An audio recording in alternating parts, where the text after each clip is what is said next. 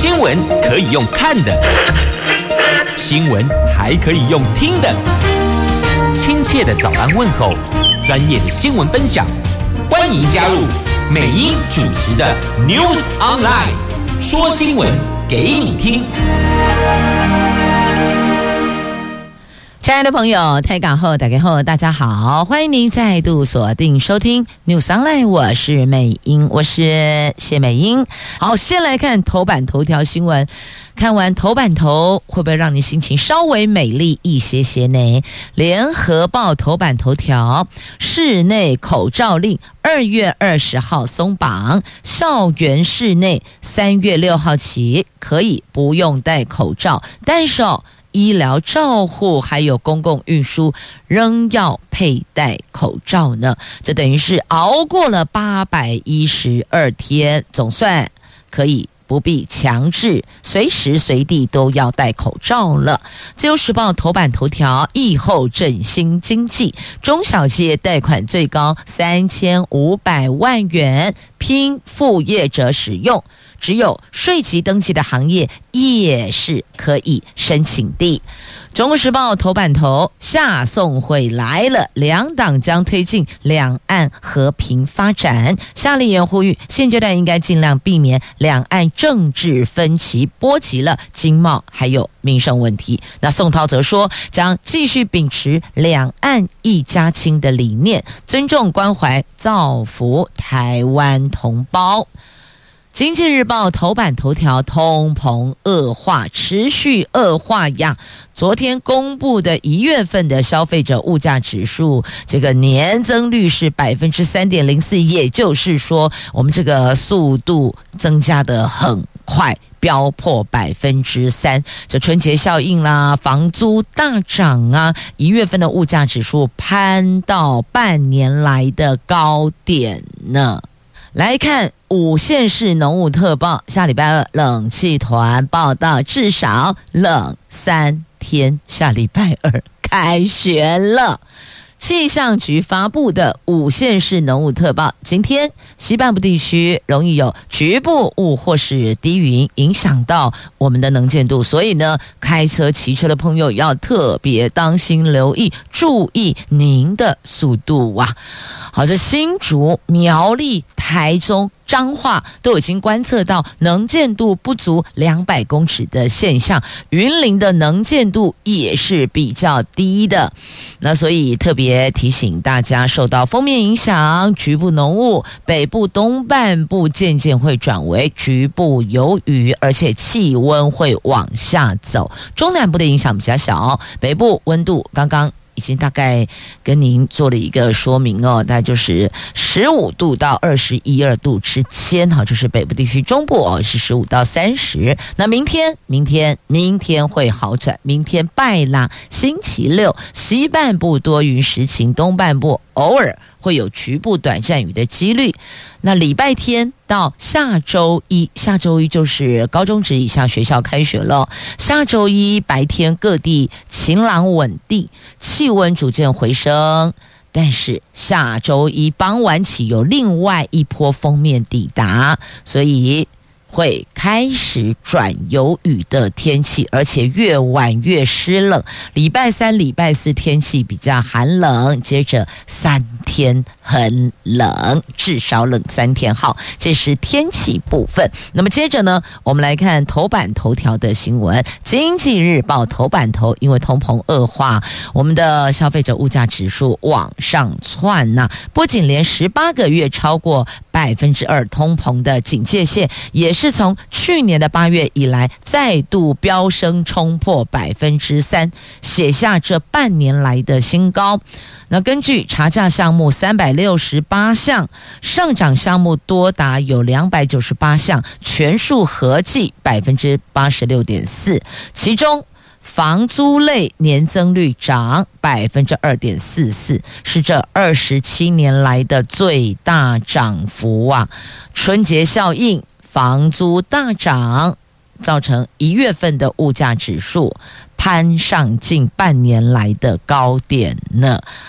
好，最近看到了很多的连锁餐饮业者接连喊涨涨价，对吧？那这个是不是意味着外食费用正酝酿新一波的涨势呢？那部分厂商由于成本因素，一月、二月调涨的消息陆陆续续对外。公开，那先前外食费月增率大概比较平缓一些些，可是最近哦，有部分厂商陆续的调涨价格，导致一月份的外食费的月增率达到百分之零点四八，涨幅有扩大趋势，后续还得要持续的观察，而且你会发现哦，这些价格涨上去是永远都回不来，它并不会因为说或许未来哪个区块的原物料的供应稳。稳定价格也稳定，他就把价格把现在的售价调回来，并没有，所以就是往上走，一路往上走的态势呀。接着我们来看，在今天各报都有报道的口罩令松绑，联合摆在头版头，自由、中时、经济在头版都有报道。来看一下，要 say hello，好久不见。你的脸确实哦，口罩戴上去，帽子再戴上去，那只剩一对眼睛。那是公哦，你把牙膏挂给你。坦白讲，突然碰到，还真的会认不出来，是吧？所以接下来。口罩剥下来要 say hello，好久不见啦，漂亮的脸蛋，好久不见了。而我们这个室内口罩令二月二十号起要松绑喽，这等于是维持了八百一十二天的室内强制全面戴口罩的规定将走入历史。不过还是有两大类指定场所必须强制佩戴，不能够因为室内或是户外它就有所区别。这个分别是。医疗照护还有公共运输这两大类指定场所还是必须要强制佩戴口罩的，其他的场所则是采建议，亦或者自主佩戴。校园室内口罩令，因为开学前后都有连假，所以也担忧会增加染疫的几率。校园的室内口罩解禁延到三月六号上路。那室内口罩令松绑之后，指挥中心下个阶段要朝向口罩全面解禁，还有确诊免隔离的方向开放，目标是五月份。那新冠肺炎传染病等降级为第四类，指挥中心解编。不过呢，昨天并没有针对下一个阶段可能施行的时间多做说明。那去年十二月一号实施第一阶段口罩松绑，取消室外全程佩戴口罩的规定之后，原来是说今年一月底要宣布的第二阶段的口罩松绑，却迟迟没有松口，一直一直到昨天才正式的对外宣。全部，那么从二月二十号开始松绑，它分三强度管制，就采三强度管制，就是应该要戴口罩，或是建议戴口罩和自主佩戴口罩。那强制的场域是医疗照护。公共运输这两大类指定场所，那医疗、医事、老人福利、长照服务、儿少服务等公共运输，还有特殊运具，像是双铁、捷运、客运等车厢、船舶，还有航空器等运输工具及场站，这些他把它律定的清楚，强制要求佩戴。那如果有需要饮食、进食、拍照，或是不适合戴口罩的检查、治疗。或是活动，那么这个短短短的时间是可以不戴口罩，但是长长长的时间还是要戴口罩。那么建议啊，就建议要佩戴口罩，有四大情境：第一个，有发烧或是呼吸道症状者。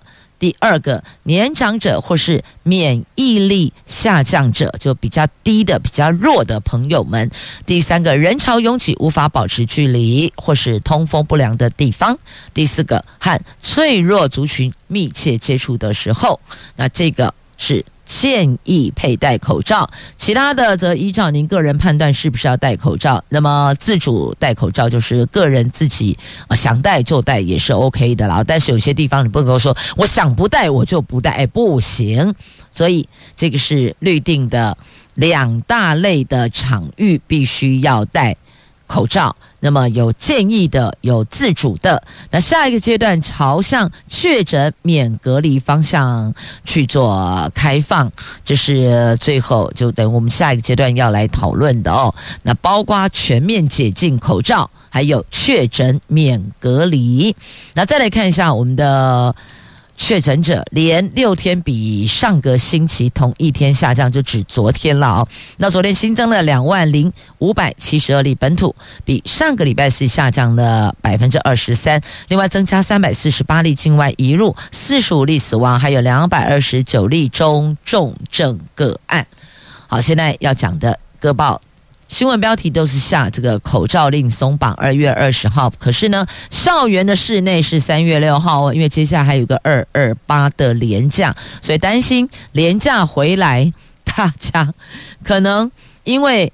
近距离的、密切的，亦或者长时间在这个教室内小空间之内，那么多人担心疫情再起，所以呢，有做一些日期上的调整哦。所以不是每个人二月二十号全部拢会当褪口罩，还是有做区分区隔的。学校校园的室内三月六号哦。接着我们来看《中国时报》头版头条的新闻：下送。会。夏立言、宋涛，中国国民党副主席夏立言率团访问大陆。昨天傍晚在北京钓鱼台国宾馆会见大陆国台办的主任宋涛，会后参叙。夏立言在晤谈过程呼吁，两岸过去达成的民主协议一定一定要落实，一定一定要维护，要克尽，要尽量的克服所得困难，降低两岸交流可能的不便跟成本。尽量缓和紧张情势，尽最大努力追求和平稳定，提出了三大诉求和关切的重点。那宋涛则强调，大陆将继续的秉持两岸一家亲的理念，尊重关爱造福台湾同胞，深化两岸各领域的交流合作，促进两岸同胞的心灵契合。好，场面话总是要说一下，总是要过个场。好。接下来指导黄龙，夏立言主张优先处理农渔产品等议题呀、这确实哦，因为政治影响，反正他就给你扣个帽子，然后这个东西不能来，那个东西不能输入，是吧？所以呢，这真的是很困扰，也造成了我们这农渔民产农渔民他们产品因此。出去的这个销售的管道受阻嘛，所以特别把这一项也在这一次的两岸交流当中提出来。那最近最为中小企业还有基层农渔民关切的就是农渔水产品。等民生经贸议题实质上的困难，所以透过这一次的交流对话，希望能够有所解。这也是当前最能够促进两岸人民福祉、最有效可以维护和平稳定的最好方式啊！那未来两党将共同致力开展各项有利于两岸和平稳定、交流合作跟经济繁荣的工作。那宋涛也说，愿意携手国民党谋。台湾海峡的和平哦，大概也提出来，重点就是要和平。所以你们觉得这个画面蛮妙的哦，一边国民党，一边共产党，一边是中国国民党，一边是这个中国共产党。哎，当年国共内战的时候，怕嘎老会老底，不是你死就是我活啊！今天可以坐下来，共同为人民最大福祉来努力。所以你说。世界上有什么是稳定不变的？不啦，昨天是这个恋人，今天都可能分手；昨天是仇家，今天可能成为 partner。所以你说这个有什么绝对？不啦，所以哦，我这顾为很有道理哦。嘿，歹意啦，如果说的不认凳，你听得懂意思就好，好吗？我也很努力的哦。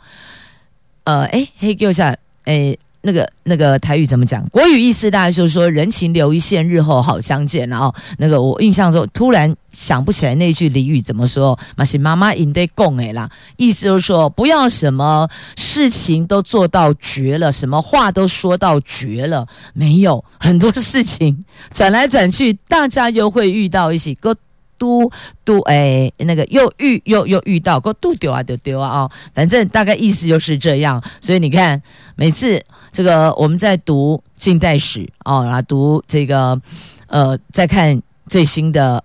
新闻时事话题，你不觉得两相对照，不知道该看哪边才好了吗？好，来回到这个话题上面哦。那陆委会重申，交流应该基于对等尊严。来，马上连接《自由时报》头版版面的新闻。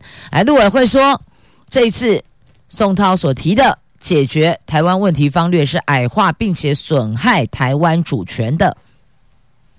这中国官方媒体新华社报道，宋涛表达愿意在九二共识、反对台独的共同政治基础上，跟中国国民党加强交往。那夏立言也说，希望两党持续沟通、真诚合作，啊，增进两岸人民权益福祉，什么巴拉巴拉巴哈，讲了一堆。那但是呢，这个陆委会认为有些内容、用词、态度。是矮化了我们，而且损害了我们台湾的主权呐！啊，这是在今天媒体所报道，所以同样的事情有不同的看法。美英也鼓励大家，不同媒体针对同一则新闻，我们都去阅读，都去了解，你就可以有更。周全的看法，更周延的看法，就不会那么狭隘了。很多事情哦，就都是一体两面的，所以不同角度切入，你所看到的面相就会是不一样的。好，这个是在今天媒体所报道的有关这个话题的。那接着要连接到另外一则，这个还真是和平稳定，我也真的蛮佩服他的。我想这样的人不选总统，真的有点可惜。急了，为什么呢？他这个调和顶耐的功力真超强的，你想想看，他能够有正宫，然后还能够有小三小四，还能够大家和平拢无代际。请问啊，这个人的这个沟通协调能力强不强？太强了。好，不管他用什么方式，总而言之，言而总之，他就真的这么做啦。我们来看这一位。时间管理大师太厉害呀！这位银行的乡里，他盗领九位客户的账户内的钱八千多万，把这些钱拿去做什么？养小三、养小四，金价就厉害呢！什么开通网络银行啦、购买保险啦，就这样把九名客户的钱转来转去，转到他的口袋里去了。这一位。台湾银行苏澳分行的前乡里张姓前乡里，他从二零一二年起盗走了九名客户的存款，总金额高达八千八百四十六万元。除了在新北市树林区买房地产，那当时已婚的他还以每个月四十万元供养一名女朋友，还另外包养一名十八岁的这个公关小姐。那你想想看，一男游走三女之间，简直就是银行版时间管理大师。那新北地院昨天一违反银行法等，总共罗列了十二条罪，判他判呃八年六个月，不过还可以上诉了啊，只能够说这个应该让很多男性超为羡慕。但是不要忘了，他有八年六个月的免钱饭可以吃，送你吃，你要不要？你当然不要啊，所以。各位亲爱的朋友，银行有存款的、有理财的，时不时也是要去关心一下，这样了解吗？不然的话，类似你碰到这种银行版时间管理大师，金丢都会拔了了啊！不过他太厉害、太威了，游走三女之间还没出事，哎，能说什么呢？很难说什么。这个啊，不可取，我们也不鼓励，但必须要。认必须要这个承认，他真的超会管理的哦。这一块的管理，不管是时间的管理，还是这个金钱移来移去，那亦或者这个是女性。红粉知己之间的管理、调度、沟通、协调、调和、顶难，真的是金价我够厉害啦！来，接着我们来看一下这苏花改人水隧道要提升速线，因为假日都塞到爆啊！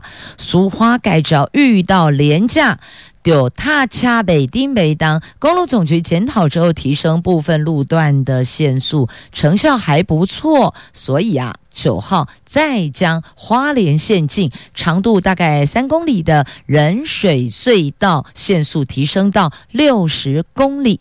预计十八号实施，不过隧道两端洞口大概两百五十公尺路段仍然维持五十公里速限，这个部分就要请驾驶人注意不要超速了。好，那么另外呢，再来看台北市的机车驾训补助一千三百元，名额无上限，不是台北市民也适用。噔噔，听到这里，是不是这个耳朵都张大了？同学们就归来，因为一般来讲，这大概比较多，可能是大学生哦。来，机车肇事伤亡居高不下，台北市区内的交通事故有三万三千件，其中。机车部分就超过两万八千件。台北市交通局在二零一二年起推动机车考照前训练补助，凡是年满十八岁考照年龄的，不涉不涉及在台北市的也都可以。所以呢，不管你户籍设在哪里，通通都可以参与完成驾训，而且取得普通重机的驾照者，可以申请一千三百元的补助金额。台北市交通局更宣布，今年。年放宽补助名额，这个补助名额无上限，鼓励民众踊跃报名。户籍不在台北市的朋友也很受用呢。所以接下来要开学了，亲爱的朋友，有没有在台北读书的亲朋好友的小孩，还是您的同学朋友？告诉他，如果还没有欧多拜驾照的，在台北市。这里可以申请一千三百元的补助哦。好，那么另外哦，要提醒您的，来看一下这一则社会新闻。但实际上，我要告诉你的是法律观点哦。来看这个孙呢，金孙十八岁的孙子诈领阿嬷的存款，两个月盗领三百次啊，三十次哦，三百次我自己膨胀太多，两个月盗领三十次。百万元丢安内侯伊尼亚提呀哦，是后来阿嬷觉得说奇怪，存款怎么有短少？报案，警察杯杯把案情厘清，把金孙揪出来啊，原来就是自家里出了内贼，金孙盗领的。在这里要告诉您哦，这个也侵害。经济算家暴哦，家暴不是说有殴打，或是精神受到伤害，或是言语上的这个侮辱羞辱，这算家暴。那连经济上面受到骚扰、控制、胁迫，或是其他不法侵害行为，通通算家暴。好，这个孙子盗走阿嬷一百多万。被台南地院法官依据家暴诈欺罪判刑三个月。律师说，实务上很少见到家暴诈欺罪，但是哦，家暴法的第二条确实有明文规定哦。这家暴不是只有身体或是精神受到侵害，那经济上面受到侵害也算是家暴。所以在这里跟你讲哦，这马是家暴啦。好，那么再来还有一则社会新闻，真的看人让人超生气的，而且还是自己的亲生父母亲凌虐孩子。就对孩子来讲，最信任的人不就是自己的爸爸妈妈、阿公阿嬷对不？那没想到是自己的亲生父母亲痛下毒手，虐待。四岁的儿子就说他不服管教，爸爸妈妈轮流拿衣架打，然后还用什么麻油鸡汤、热汤灌嘴巴，就让他烧烫伤了，然后用刀子刺他的肩膀，就说孩子不服管教。那哪个小朋友这个就说一就一，说二就二，都是要教啊？这孩子不就是这个样子吗？太安静，你还要担心他有没有学习上可能比较难以去打开的结。那孩子本来就会比较活泼一些些，比较有想法。我们现在不都鼓励小朋友要把自己的想法说出来吗？父母亲是要去了解、去观察孩子在哪一个区块比较有想法、比较有表现、比较有兴趣，你进而可能就会发掘出他在这个部分比较有天分，因为悟性比较高。可是你看哦，北北东西囡呐啦啊，碰到这样的爸妈。你当如何？只有我们大家帮忙救救这些孩子。如果你有发现左邻右舍哦，这个小孩子时不时就哀嚎哭，或是他身上都会有一些伤，然后畏惧人群。我跟你说，这个就是被虐待，赶快一一三打下去，救一条宝贵的生命啊！这是发生在台中哦，四岁的小朋友小男孩就这样被自己亲生的父亲跟母亲这样子轮流的虐待。听了真的都好心疼哦，所以在这里只好请大家，请所有的听众朋友，我们多多鸡婆一些些了。如果真的有发现邻居有不当管教孩童，一定要很鸡婆的，赶快这个一一三家暴电话给卡瑞奇，让政府介入来保护。这个孩子，我们来看一下这个资频频外泄，请问该怎么办才好嘞？近来国人个资外泄频传，行政院说，院长已经指示延续资安处理平台，而且加速研议成立独立监督机制，资安汇报会视情况把。各自保护议题纳入讨论。那资安专家则说，各自独立监督机制跟资安处理平台是两个不同的概念。独立机构机制能否解决资安破口还不明确。拥有庞大资源的数位部是否能够发挥功能，则是更受关注呢？所以这两个不同概念，那请问能不能够解决？那有庞大资源的数位部，你应该是可以的。那请问数位部的都位，所以要登报询数位部的意思吗？问他你得都位，你的 IV 呀？那专家则说要引进外部力量进行分级监理。可是其实哦，国人都知道，这各自全都录啊。所以你说现在还有什么秘密吗？没有啊，什么秘密都没有，因为全部系给。没吹足了笼中屋啊，甚至之前不是还一口价可以包台湾好多的各资资料吗？是啊，这一环呢，这些问题呢，该怎么解决呢？让国人能够更有安全感呢？好像这一块大家都很忐忑喽。好，那么接着来看台中捷运蓝线终捷蓝线，卢秀燕燕子市长在出席院会，争取终捷蓝线赶快核定。那行政院的副院长郑文灿啊，他允诺将尽量协助，因为现在正副院长是院长直接指派与六都沟通的窗口，这叫做单一窗口了。那六都首长中，蓝营执政的县市卢秀燕在昨天召开的行政院例行院会，他有出席；其他的三都都是由副市长代理哦。这台北。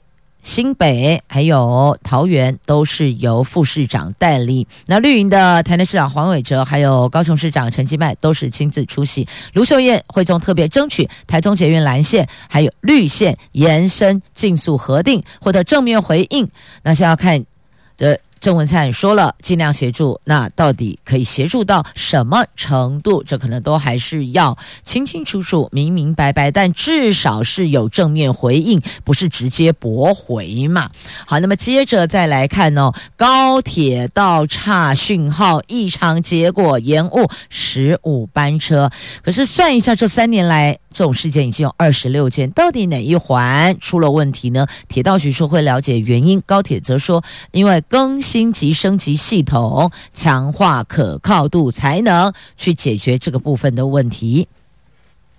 昨天上午八点，高铁发生道岔讯号异常的状况，造成十五班列车延误，甚至还有列车延误一个小时。由于刚好是上班的通勤时间，引发了不少通勤旅客抱怨。就没有想到高铁下午又出包了，受到一个列车的这个集电工自动下降的影响，导致了部分列车延误，有列车至少延误四十分钟。你看，早上上班尖峰时间一个小时。下午四十分钟，这大家不跳脚吗？真的哦，该怎么解决嘞？高铁就说啦，这更新还有升级系统，把可靠度提升、强化提升，才能够去解决或是降低这些问题的发生。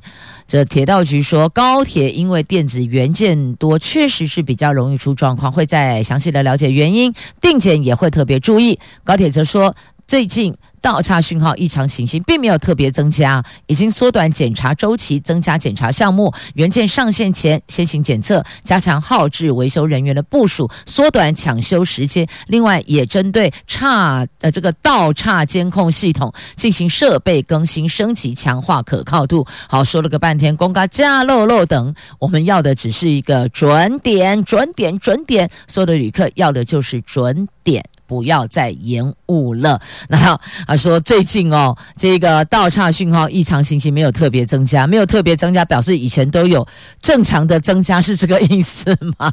哦，头很痛呢。好了，这个延误班次当然就会延迟所有旅客的宝贵的时间啦。你看上午一个小时，下午四十分钟，真的是很要命啊！大家都想让时间倒转呐、谁能让时间倒转？迈哥他家也不要因为大众运输工具它的延误班车而 delay 到了旅客的时间啊！好，那么接着再来这则新闻来提供您，哎，跑到哪里去了？那也够不 OK 呀？看到了哦，这公司的会计要注意了哦。现在政府要针对百人企业。发薪日期必须在第二个月的五号，就得要发放薪水给员工了。劳动部昨天所发布的相关的工资给付的指导原则，规范劳雇双方约定工资给付日合理范围。今年底目标是两百五十人以上的事业单位，在公司计算周期届满后十天内给付工资。最终目标是二零二六年前。百人以上的事业单位，应该就工资计算周期届满五天内给付工资；九十九人以下的事业单位，必须在七天内给付。地方主管机关将依据期程表，辅导事业单位逐年向前调整工资的给付日期。好，这个特别提供给公司的会计计算薪资的会计要留意了。那么接着再来看《旧时报》头版版面，还有三则图文呢。第一个是台湾搜救队挺进土耳其的重灾区的台湾搜救队发现了瓦砾堆的生还者，掌声鼓励鼓励，救出一人算一人呐、那么另外呢，来看正妹警察乔装埋伏，他们俩会合力压制近百公斤的毒贩。这体重上百公斤毒贩就被这么正妹警察姐姐给压制了哦。这高雄市警局的少年队的未婚王姓女警，来看《旧时报》头版版面的图文，再来。台湾雕塑家康木祥的作品《无限生命》在垦丁展现风华，让台北一零一退役电梯钢缆重生。巡回世界之后，首次在垦丁鹅銮鼻公园及大湾展出他的作品，融入蓝天绿地大海，民众都说：哇，这个作品真的是赋予他的新生命。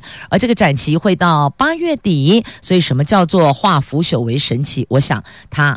真是当之无愧呢！一零一的钢缆成了雕塑作品，叫做《无限生命》，延续他的新生命呢。感谢朋友们收听今天节目，明后两天周休假期，祝您假期愉快，我们下周再会了，拜拜。